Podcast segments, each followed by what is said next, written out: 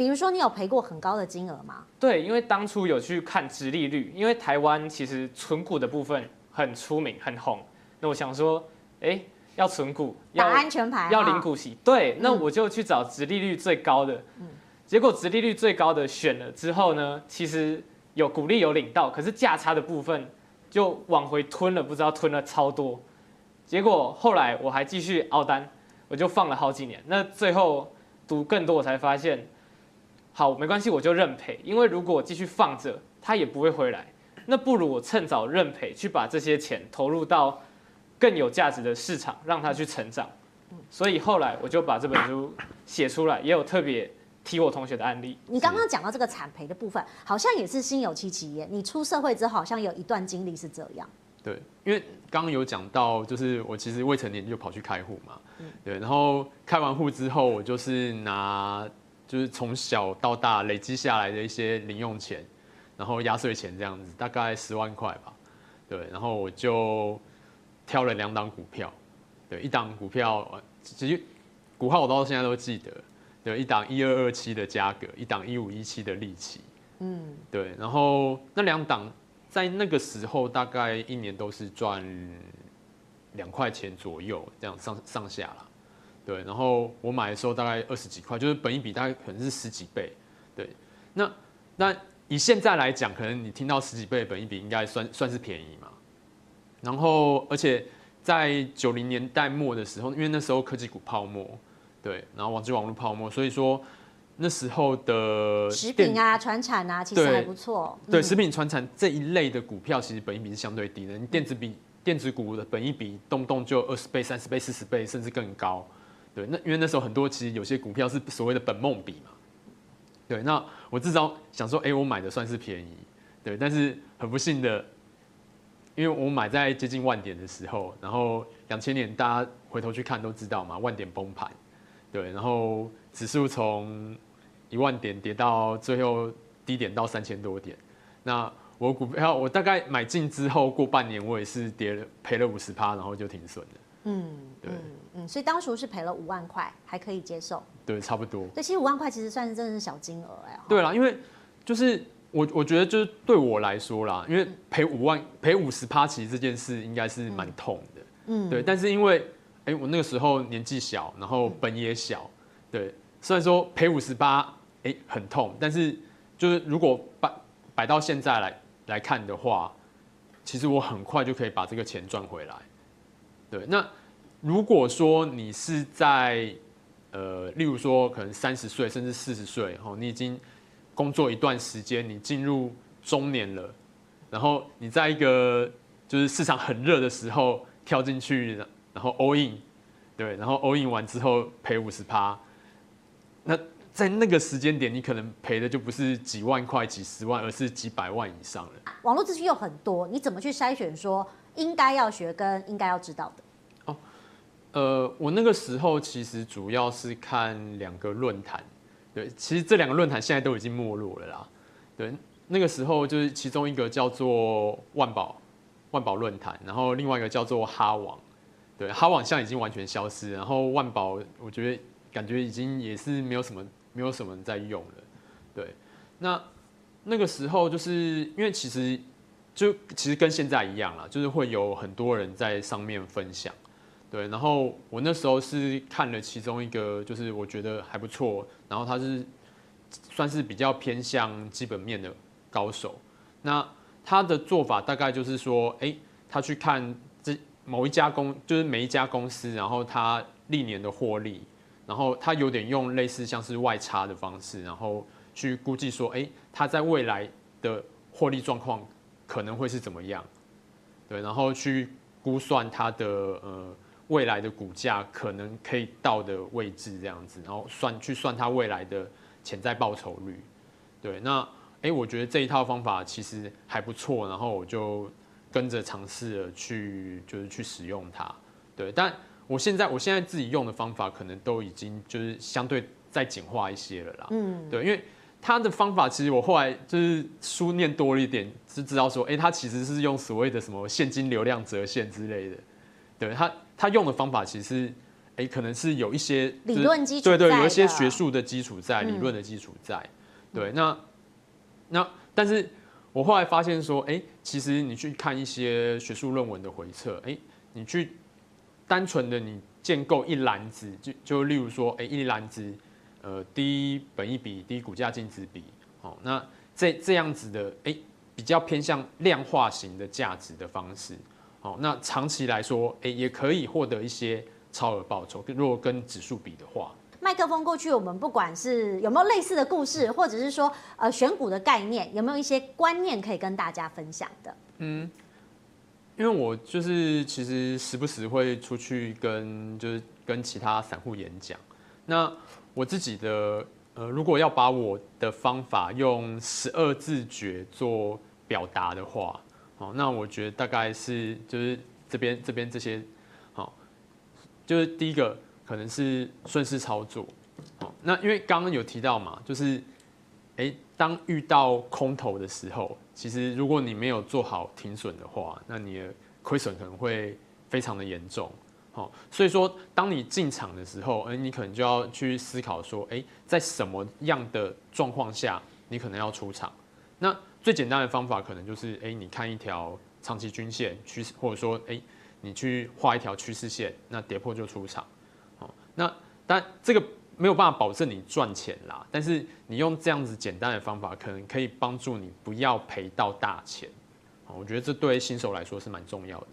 对，那其实这三个原则掌握之后，其实对个股是不是还有一些概念也可以分享？比如说本益比啊，或者是股价净值比的这个比较。嗯、是，那像是。就是我常常会讲所谓的二低一高，那二低就是刚刚有讲到了，哎，低本益比，低股价净值比，那一高是高现金值利率。好，那这个如果说就是说，哎，大家如果有兴趣的话，去看一些历史上面的论文啊，你会发现说，哎，在世界各国，包括台湾，好，那这用这样子的方式去筛选一篮子的股票，然后把时间拉长来看的话，你其实是可以得到超额报酬的。啊，当然也有也有例外的时候，例如说，哎，在一九九九两千年，就是网络泡网际网网络泡沫那几年的时候，其实价值股是严重落后于大盘的。那这两年的状况其实也是类似，对。那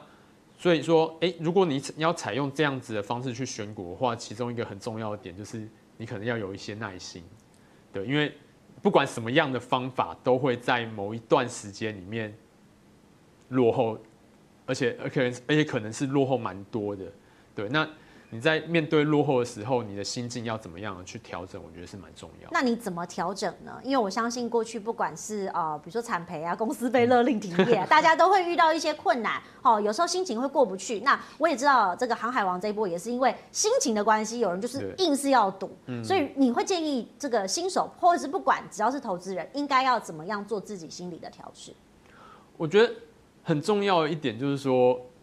呃，如果要我只给一个建议的话，就是不要 all in 啊。对，因为我相信每个人在自己的一生当中，一定都会听到很多就是各种讯息。对，你错过了就此生不再有，此生不再有这种，就是一生只有一次的机会。然后，但是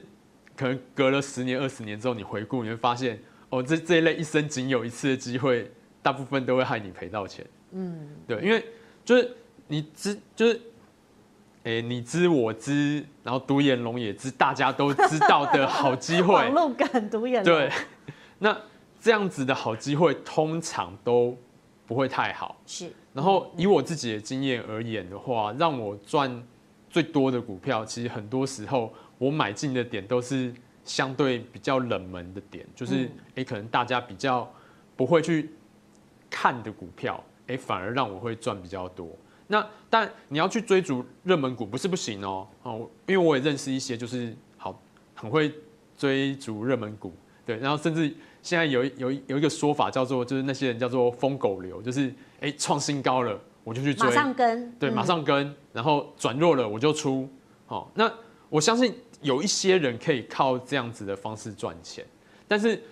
如果你是一般的上班族，你可能没有办法去盯盘的。其实我非常不建议用这种这种就是单纯追强的方法。嗯，相对我觉得在场的各位都比较理性。好，所以王者我们也来讲一下。其实刚刚哥哥有分享哈，他自己在选股操作的一些指标跟策略。那你自己如果要建议大家，是不是有什么类型的股票，你觉得相对会比较安全？我现在建议一般的投资小白，就是完全没有经验，想要踏出第一步，因为毕竟大盘一直创新高，那去年的开户数量也是创新高，而且开户的年龄数其实越来越低，越来越年轻。但是大家在这个阶段其实都是一一脑的去追，不太知道说这个市场它的惯性，它到底会怎么运作。